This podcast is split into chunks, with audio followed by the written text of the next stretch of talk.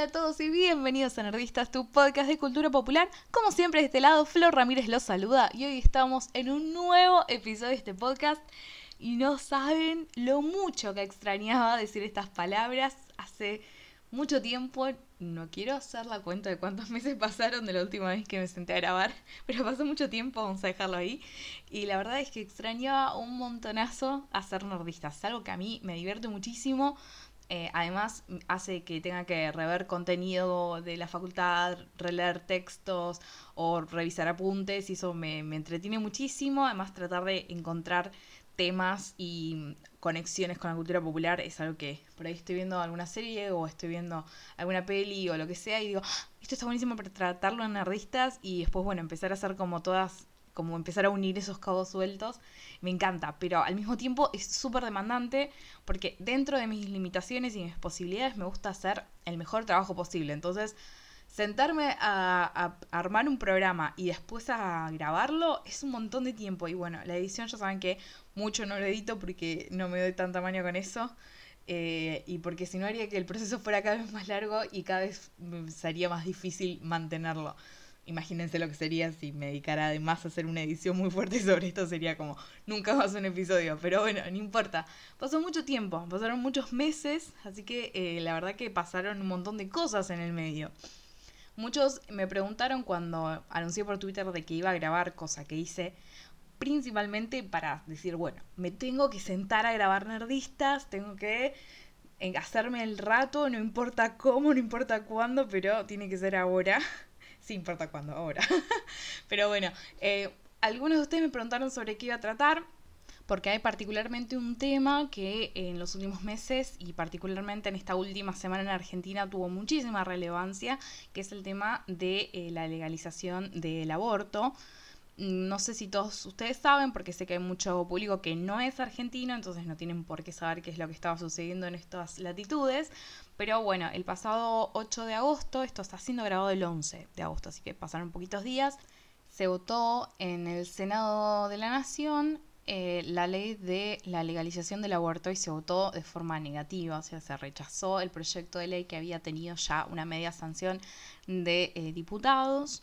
Y en estas semanas, estos últimos meses, pero con más fuerza estas últimas semanas, obviamente que el debate alrededor de este tema fue extremadamente eh, fuerte, estuvo en todas partes, apareció en todos los medios de comunicación masivos, entrabas a Twitter y estaba, ibas a Facebook y también se produjo además mucha polarización dentro de la sociedad, aquellos que están a favor, aquellos que están en contra. Y em, bueno, la verdad que fue algo que fue muy intenso.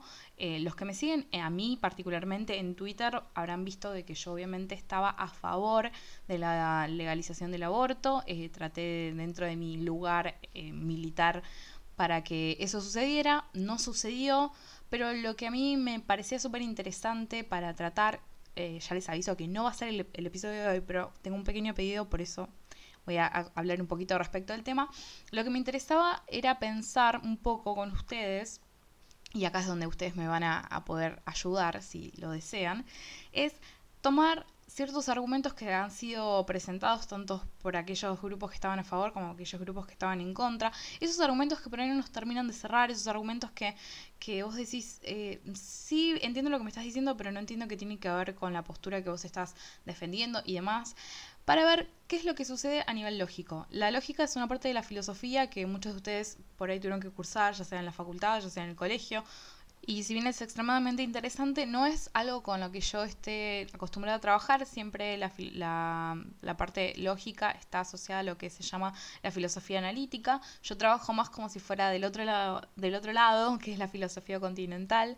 Pero hay algo que me parece que es extremadamente útil de la lógica que tiene que ver con analizar las falacias, aquellos argumentos que se presentan como válidos, pero que a nivel estructural nos revelan que en realidad no lo son.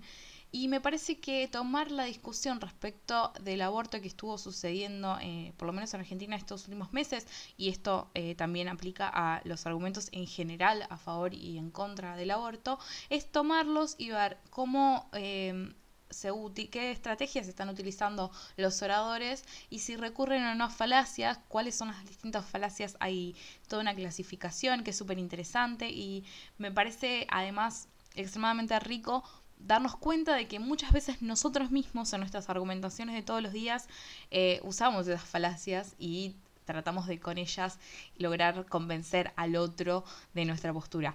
Así que si saben, han escuchado, han leído o lo que fuera de argumentos, tanto a favor como en contra, que les parezcan que hay algo raro que no terminan de comprender cómo funcionan y demás, me los pueden mandar.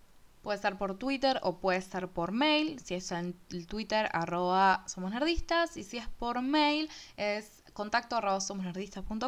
Así que me pueden mandar ahí los argumentos que les llamen la atención eh, y los analizamos juntos en un episodio próximo de Nerdistas.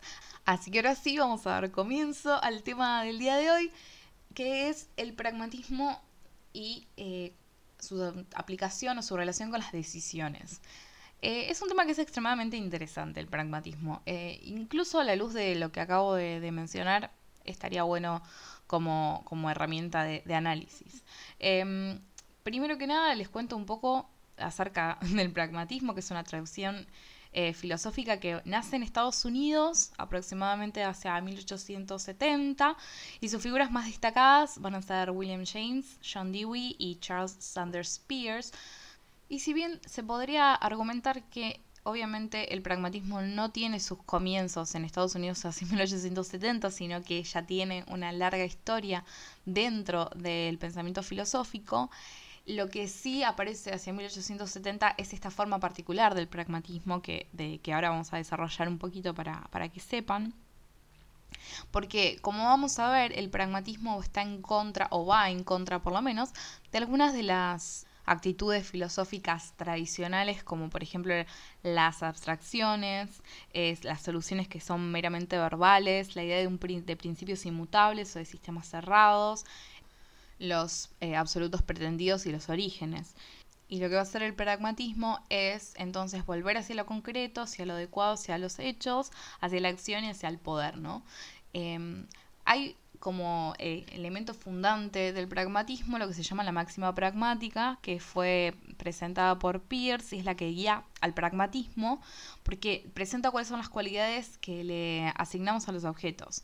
Y estas tienen que tener repercusiones prácticas y eso va a dar cuenta de la idea del objeto que tenemos. Entonces va a ser extremadamente útil, por ejemplo, para la ciencia. La máxima pragmática es, se las voy a leer eh, como está enunciada, eh, dice, consideremos qué efectos que pueden tener concebiblemente repercusiones prácticas conseguimos que tenga el objeto de nuestra concepción. Entonces, la concepción de estos efectos es la totalidad de nuestra concepción del objeto. Entonces, es como un poco un lío de palabras, pero si uno lo, toma como parte por parte, ve que este juego de palabras en realidad tiene bastante sentido. Lo que nos están tratando de, de enunciar Pierce en la máxima pragmática, que además vamos a, mencionarlo, tuvo bastantes, digamos, como presentaciones distintas. es un tema sobre el cual Pierce y muchos autores han vuelto varias veces. Entonces, eh, digamos, esta es como una, una de las eh, presentaciones que se ha hecho de la máxima pragmática, pero no es la única ni la última. Entonces, lo que tenemos por un lado es que nos están hablando en primera instancia, lo que tenemos como absolutamente relevante y fundamental es la idea de repercusiones prácticas. Es decir, que lo, lo que va a ser relevante, lo que va a ser importante es precisamente la consecuencia tangible que puede tener mi concepción de un objeto, es decir, como yo pienso en un objeto, las características que le atribuyo a un objeto. ¿Cómo voy a entonces de, determinar la concepción que yo tengo del objeto, bueno, va a tener que ver necesariamente con las repercusiones prácticas que eso tenga. Entonces esto lo que va a hacer es básicamente alejarnos de la metafísica, porque si lo, importante es en determinar cuáles son las repercusiones, cuáles son las consecuencias prácticas que una concepción de, un objeto determinado pueda tener, eso hace de que ya no importe o que el eje no esté puesto en si esas atribuciones que yo le hago al objeto existen en ese objeto o no. La idea del pragmatismo como método entonces va a tener el objetivo fundamental o principal de apaciguar las disputas metafísicas, que de otras formas serían interminables, que es lo que se ve con mucha claridad cuando uno empieza a trabajar en, el ámbito metafísico. Como no hay forma de eh, poder determinar con absoluta claridad, con certeza y en forma última, por ejemplo, cuál es la esencia del ser humano, el, el pragmatismo al alejarse de eso empieza a volverse constructivo en cierto sentido, que es, que es interesante. Entonces lo que va a tratar es interpretar cada noción, va a trazar cuáles son sus consecuencias prácticas y lo interesante viene en que si se advierten diferencias prácticas, eh, van a ser nociones distintas. Ahora, si a nivel práctico no hay diferencia, es decir, que si yo pienso un objeto de, forma A o de forma B, las consecuencias son las mismas, entonces en realidad yo no ahí no tengo una distinción, sino que son prácticamente la misma cosa, entonces las disputas no tienen sentido. Entonces, esto por un lado es extremadamente útil, por ejemplo, como lo dije, para la ciencia, porque es una herramienta que me va a permitir predicción y la resolución de problemas y la acción. Va a rechazar la idea de que sostiene que la función del pensamiento es la de describir representar o reflejar la realidad, que es algo que en la tradición filosófica se ve con muchísima fuerza. Esa idea de que, bueno, nuestra mente lo que hace es funcionar como reflejo de la realidad, como espejo. Entonces, lo que tiene que, digamos, esa idea de que lo que se tiene que hacer es describir a las cosas mismas, con el pragmatismo deja de tener sentido. Y esta es una idea que además nosotros nos encontramos constantemente eh, en nuestra vida cotidiana y eh, a nivel como social, cultural, esta cosa de, bueno, no nos quedamos todo el tiempo en discusiones de, índole metafísico, porque si no, no podríamos avanzar hacia ningún lado. Eh, si nosotros estuviéramos todavía discutiendo cuál es la esencia de la mesa, estaríamos siempre dando vueltas sobre la misma. Es decir, bueno, si yo quisiera, eh, tuviera que mantener la discusión todo el tiempo de, bueno, ¿qué es lo que hace que una mesa sea mesa? O como nos gusta decir a veces en filosofía, ¿cuál es la meseidad de la mesa? ¿No? Porque uno puede decir, bueno, es, eh, no sé, tiene cuatro patas y tiene una tabla encima. Entonces decís, bueno, pero si yo tengo una mesa que le falta una, una, una pata, ¿Sigue siendo mesa? Sí, sigue siendo mesa. Bueno, entonces no está su esencia en, la, en las patas. Eh, por ejemplo, puedo decir, bueno, y si la tabla que está eh, en la parte superior está rota, ¿sigue siendo mesa? Y uno diría, sí, estaría inclinado a pensar eso. Entonces, bueno, la esencia no está ahí. Ahora, si yo le saco em, dos patas y le saco la la parte de arriba sigue siendo mesa y no. Bueno, entonces ¿dónde está la esencia? ¿Dónde puedo, eh, digamos, determinar de que esa mesa, eh, eh, que la mesa es mesa?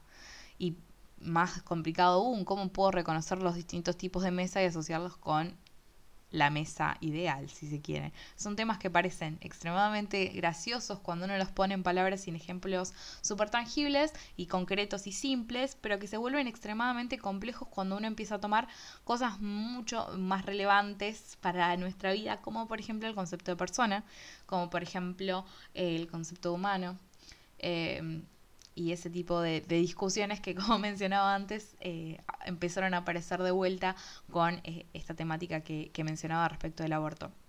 Que no es el tema particular de hoy, pero que sirve precisamente para demostrar cómo si nosotros nos quedáramos en disputas metafísicas, los problemas no tendrían resolución alguna, porque lo, lindo, digamos, de la filosofía, y que es básicamente como el campo eh, metafísico, es meramente filosófico, o por lo menos plenamente filosófico, no quiero limitarlo a eso, porque no, estoy segura de, esa afirmación tan tajante, pero em, ese tipo de discusiones para nuestra vida práctica no tienen sentido, ¿no? Nosotros necesitamos actuar, digamos, y eso es clave, porque tenemos que tener en cuenta que el término pragmatismo va a derivar de un término griego que es, es la palabra pragma, que significa acción. Y van a, de esa misma palabra va a derivar, por ejemplo, palabras como práctico o práctica, que fue eh, el, término pragmático o, pragmatismo en realidad fue introducido por Pearson en 78 con un texto eh, extremadamente conocido de él que se llama How to Make Our Ideas Clear o cómo hacer nuestras ideas más claras o claras creo que es la traducción correcta, ahora no me acuerdo, donde afirma que nuestras creencias son realmente reglas para la acción.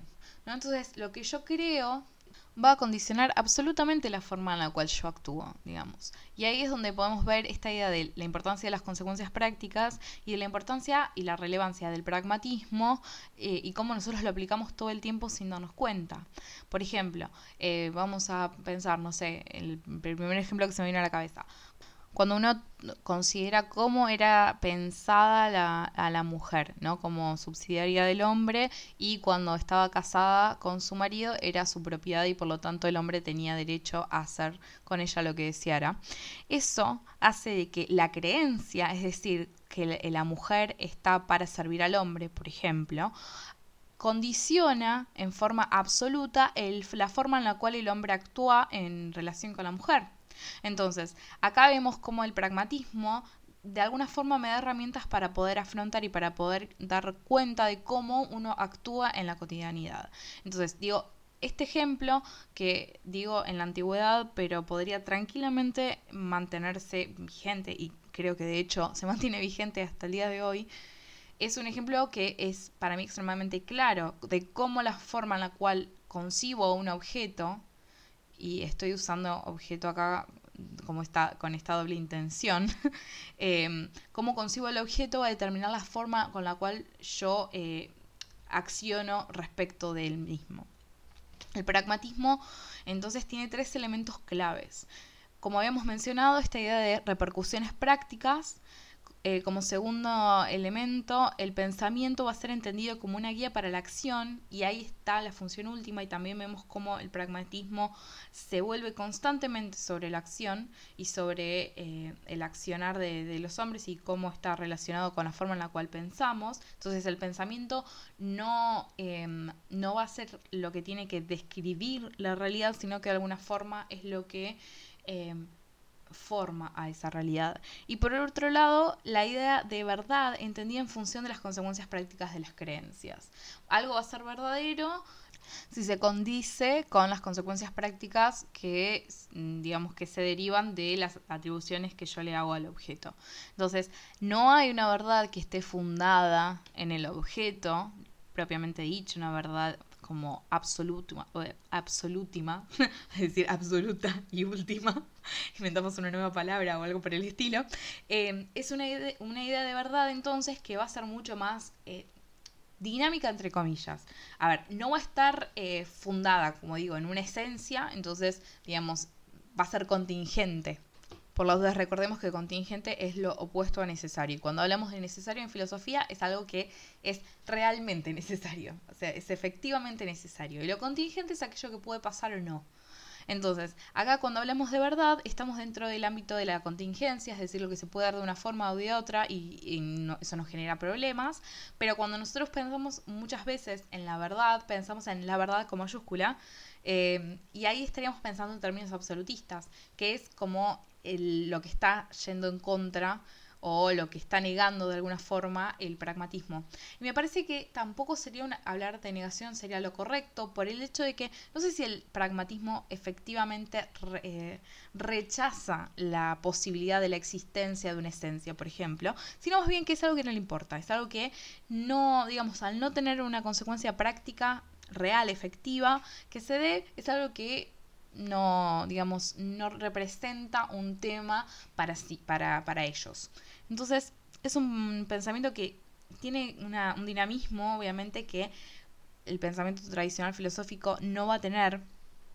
Y esta idea de que las ideas, valga la redundancia, tienen poder. Y eso es algo que me parece extremadamente interesante. Que parece que es una palabra que vengo, o una frase más que nada, que vengo repitiendo a lo largo del capítulo bastante seguido. Eh, entonces los conceptos y los significados de las palabras lo que van a hacer es básicamente sistemas que van a condensar em, las prácticas sociales que están compartidas. Porque también está esta idea de lo social en el pragmatismo. Eh, yo no estoy solo y no es que cada uno de nosotros va a tener eh, nociones completamente particulares que no vamos a poder compartir con nadie más. Es algo que es más, eh, más social, si se quiere. Entonces, em, es, un, es una arista interesante para tener en cuenta. Al renunciar a la metafísica, también vamos a tener como consecuencias que por ahí son, bueno, lo de negativo o positivo va a depender de la valoración de cada uno y ahí sí me vuelvo pragmática, pero por lo menos las consecuencias van a ser consecuencias extremadamente relevantes, porque obviamente al perder la certeza vamos a estar sujetos a la imposibilidad de justificar cualquier cosa que esté más allá de los casos concretos a los cuales nos estamos refiriendo. Básicamente lo que perdemos es el fundamento último y al perder eso también perdemos, por ejemplo, la posibilidad de pensar en absolutos. Pensar, incluso si volvemos mínimamente a la lógica, argumentos o proposiciones del tipo, no sé, todos los murciélagos son negros. Sería imposible pensar en eso eh, como algo que, pueda efectivamente ser eh, verdadero o falso por el hecho de que yo no tengo acceso a todos los murciélagos que han existido, que, van, que están existiendo ahora y que van a existir en el futuro. ¿No? Porque cuando hablo de un universal, básicamente reúno, en este caso, a todas las esas posibilidades, digamos, como espacial y temporalmente, a todos los especímenes de, de, esa clase. Ahora bien, cuando estoy dentro del pragmatismo, pierdo esta posibilidad por el hecho de que como no hay fundamento último. Lo único que yo voy a tener es los casos concretos a los cuales me enfrento y lo que voy a tener entonces es mis nociones, mis conceptos, mis atribuciones respecto de que le, o que le doy a un objeto. Entonces, eh, se ganan un montón de cosas, en tanto yo voy a poder accionar y por eso se piensa el pensamiento como una guía práctica, pero al mismo tiempo voy a tener que dejar de lado la pretensión de, por ejemplo, llegar a la verdad, poder hablar de una esencia, poder hablar de absolutos. Como todo en la vida va a depender de, bueno, cuáles son los valores que para mí tienen mayor relevancia y, eh, por lo tanto, si el pragmatismo va a, de alguna forma, resaltar o va a poder acercarse a los valores que yo considero o no.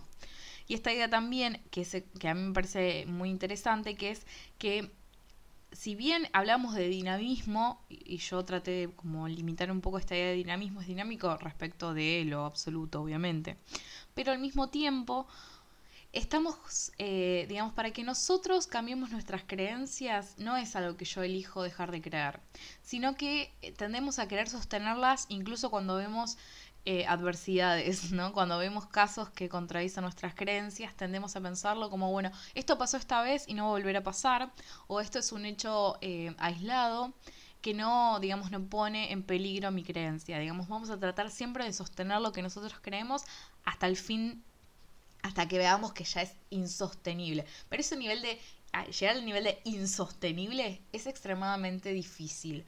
Eh, no es que nosotros estamos todo el tiempo tratando de buscar nuevas creencias, porque si nos ponemos a pensar, si bien podemos disfrutar de cierta em, flexibilidad y demás, eso va, va, a depender de cada uno, la realidad es que cuando nosotros perdemos todo el, imagínense perder todo el tiempo la certeza de algo, o por lo menos de respecto de lo que creo. Si todo el tiempo estuviera cambiando de creencias. Si yo hoy pienso de que mm, todo tiene un orden, a, eh, a pensar de que no, a pensar de que tal vez no tanto, o pensar de que sí, ¿Cómo, sería eh, tratar de transitar una vida todo el tiempo cambiando cosas de acuerdo a lo que me va sucediendo alrededor. Uno trata como de alguna forma siempre organizar lo que sucede para que cuadre con eh, lo que yo espero, con lo esperable, con mis ideas y con mis concepciones. Entonces, hablamos de dinamismo, pero al mismo tiempo es una idea de dinamismo bastante limitada por estas como peculiaridades o particularidades que tenemos. Eh, entonces, el, pragmatismo me resultaba interesante para pensarlo. Yo originalmente cuando había hecho las notas para, este episodio, eh, pensaba, bueno, es, es muy, muy evidente eh, el uso de, digamos, del pragmatismo como, como herramienta, por ejemplo, en, en las películas bélicas, ¿no? Como, como ejemplo más claro, se me ocurrían las películas bélicas, en las cuales se suelen plantear disyuntivas respecto de si rescataron a un soldado, por ejemplo, a una unidad, si atacar, atacar perdón, a un blanco o no, si una persona específica tiene que eh, ser salvada a costa de muchas otras. Em, entonces, acá empieza el pragmatismo a volverse algo tangible y algo importante a tener en cuenta y una herramienta útil. Porque, como decíamos, por ejemplo, tomemos este último caso que mencionaba. Y pensemos, por ejemplo, eh, en Scandal. Scandal, la serie producida por Shonda Rhimes, eh, en la cual eh, Olivia Pope, que es el personaje principal, se encarga de solucionar problemas para sus clientes. Y en esto de solucionar problemas, de solucionar cualquier tipo de problemas que se le van presentando, ella tiene una relación íntima, digamos, con el presidente de los Estados Unidos y está muy ligada entonces al poder político norteamericano. En una de, las temporadas, spoiler alert para una temporada de Scandal que no recuerdo con exactitud cuál es, pero bueno, en una de las temporadas a Olivia la secuestran, entonces eh, cuando descubren la relación entre Olivia y el presidente, empiezan a utilizar eso para negociar con, em, con la presidencia de los Estados Unidos. Entonces, la disyuntiva que se le aparece al, al presidente, a Fitzgerald, es, bueno, ¿cuánto vale, digamos, esta mujer que él amaba, básicamente, eh, empiezan a entrar en juego esas cosas. Bueno, tiene, digamos, vale solamente porque eh, yo estoy enamorado de ella, no, sino también porque tiene información.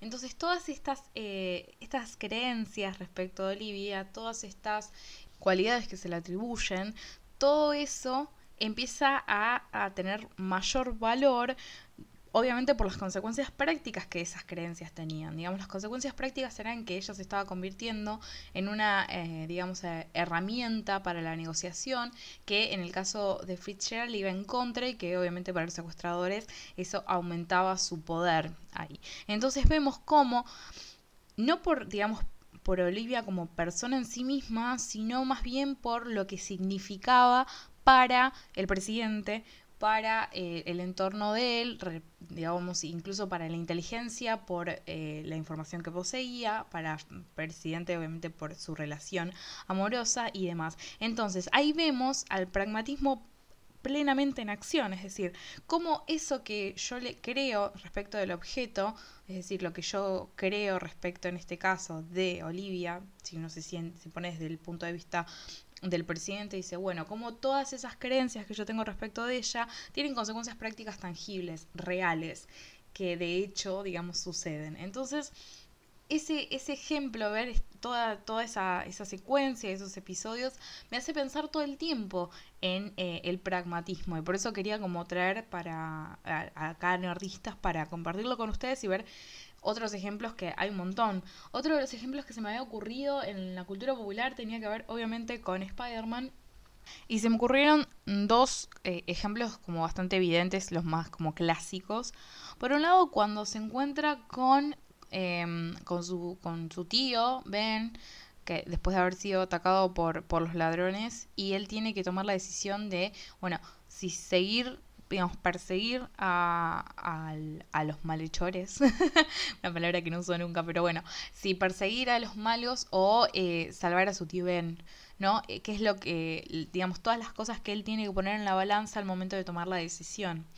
Y otro caso concreto es, eh, pensando en las películas, cuando Em, el, The Green Goblin eh, obliga a Peter Parker a tener que elegir entre Mary Jane y un grupo de niños que están encerrados en el carrito de tren que va a la isla de Roosevelt.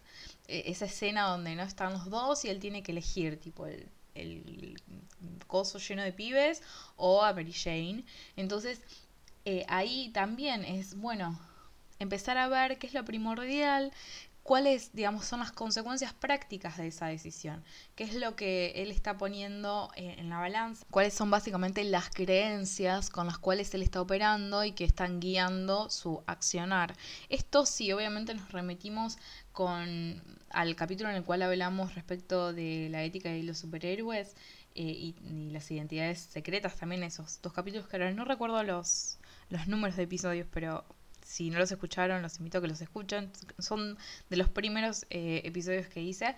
Eh, está todo el tiempo esto en, en, los superhéroes. Es decir, bueno, a ver, ¿qué es lo que tiene más peso? ¿Cuáles son las consecuencias de tomar X decisión o la decisión Y?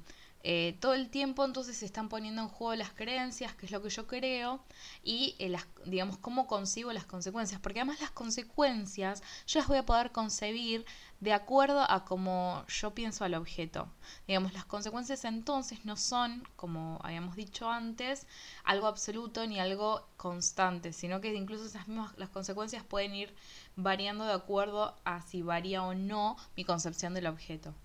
Y eso también me parece que pone una responsabilidad muchísimo más grande en, en el sujeto en general, porque al perder el fundamento al perder entonces esta idea de, una, de un absoluto, incluso la idea de una esencia, eh, vemos que nuestro accionar es muchísimo más fuerte en el mundo, en la realidad, que nosotros somos mucho más responsables, si se quiere, porque ya las consecuencias no son las consecuencias eh, pensadas en términos absolutos, sino que tienen que ver con cómo yo considero el objeto. Entonces, si mi pensamiento tiene tanto poder, también tengo una responsabilidad, y esto volviendo a Spider-Man, esta idea de con gran poder viene gran responsabilidad. Bueno, de alguna forma el pragmatismo podríamos pensarlo en esos términos. Cuando nosotros corremos el eje de lo, de lo absoluto y de la metafísica, si se quiere, y nos ponemos, lo que estamos haciendo es esta idea de poner el eje sobre el sujeto sobre el sujeto y su sistema de creencias. Y ese sistema de creencias va a estar condicionado a nivel social, va a estar condicionado por nuestras propias experiencias de vida, nuestra forma, digamos, de, en la cual fuimos criados, el contexto en el cual fuimos criados, por ejemplo, eh, cosas como el colegio al cual asistimos, el grupo de amigos del cual nos rodeamos, el tipo de de productos eh, que consumimos, eh, la televisión que vemos, todas esas cosas ayudan a moldear de alguna forma nuestro sistema de creencias. Y ese sistema de creencias se pone en juego cada vez que nosotros vamos a accionar en el mundo, vamos a tomar decisiones cada vez que nosotros em, elegimos hacer o no algo, elegimos eh, ir o no a algún lugar, elegimos cualquier cosa eh, en nuestra vida. Entonces, ¿qué pasa? Al sacar el eje desde la afuera lo estamos poniendo en el sujeto y eso de alguna forma reclama un, poder y una responsabilidad que de la otra forma como podemos escudarnos un poco en, en la esencia, ¿no? Yo soy así, por ejemplo, y nada me va a cambiar, o yo soy así porque de alguna forma podríamos eh, decir elijo serlo, ¿no? Entonces, me parece que el pragmatismo tiene como bastantes cosas interesantes para pensar, para reflexionar y casos y ejemplos hay a montones. No sé si existe la frase, pero no importa, lo vamos a, dejar así. Eh, existen un montón y muy variados de, distinta índole, algunos con ejemplos donde se ve, digamos, como los casos más extremos, como por ahí podríamos pensar los casos de películas bélicas o casos más, más pequeños y más contenidos, pero digamos todos igualmente eh, relevantes. Eh, así que bueno, nada, quería volver, quería hacer algo para volver a compartir un poco de, filosofía con ustedes. Eh, antes de irme, solamente hago un pequeño comentario por si a alguno le interesa, uno nunca sabe, estas cosas a veces sorprenden. Si entran a la página de Nerdistas van a ver que va a aparecer una nueva sección, una nueva página que tiene que ver con clases. Eh, yo estoy ahora dando clases de filosofía por internet, así que si alguno de ustedes justo está cursando filosofía en el colegio o Em, en el terciario, incluso en la universidad, por ahí no es que estudien filosofía, pero por ahí estudian otras carreras que tienen que cursar la materia filosofía. Y por ahí hay algo que no terminan de entender, hay algo que les gustaría profundizar un poco, eh, se pueden poner en contacto conmigo, doy clases por internet, así que nada, es un comentario solamente por si conocen a alguien incluso que necesite clases, dado que son vía Skype o vía Google Hangouts no importa eh, el lugar geográfico en el cual se encuentren. Así que bueno, nada, ya saben que si alguno de ustedes está interesado incluso o si conoce a alguien que puede llegar a estarlo, les agradecería un montón que pasen por www.clases.somosnerdistas.com. Como siempre, ya saben que pueden encontrar por todas las redes sociales, nos pueden encontrar en Instagram, en Twitter, en Facebook, en Google en Tumblr siempre nos buscan como Somos Nerdistas y ahí va a aparecer. Si me quieren seguir a mí particularmente, pueden hacerlo eh, en Twitter en arroba floren y en Instagram lo mismo. Así que bueno, espero eh, contar con su presencia en el próximo episodio. Ya saben, si tienen algún tema que les gustaría que tratemos en, el, en algún capítulo, si tienen argumentos que hayan escuchado últimamente respecto de eh, el aborto que les gustaría que analice cuando haga ese episodio. Ya saben, me lo mandan también, siempre eh, vía de comunicación por medio de todas las redes sociales, o sino por contacto arroba somosnerdistas.com. Eh, nada, estoy muy contenta de volver y les mando un beso enorme. Muchísimas gracias y hasta luego.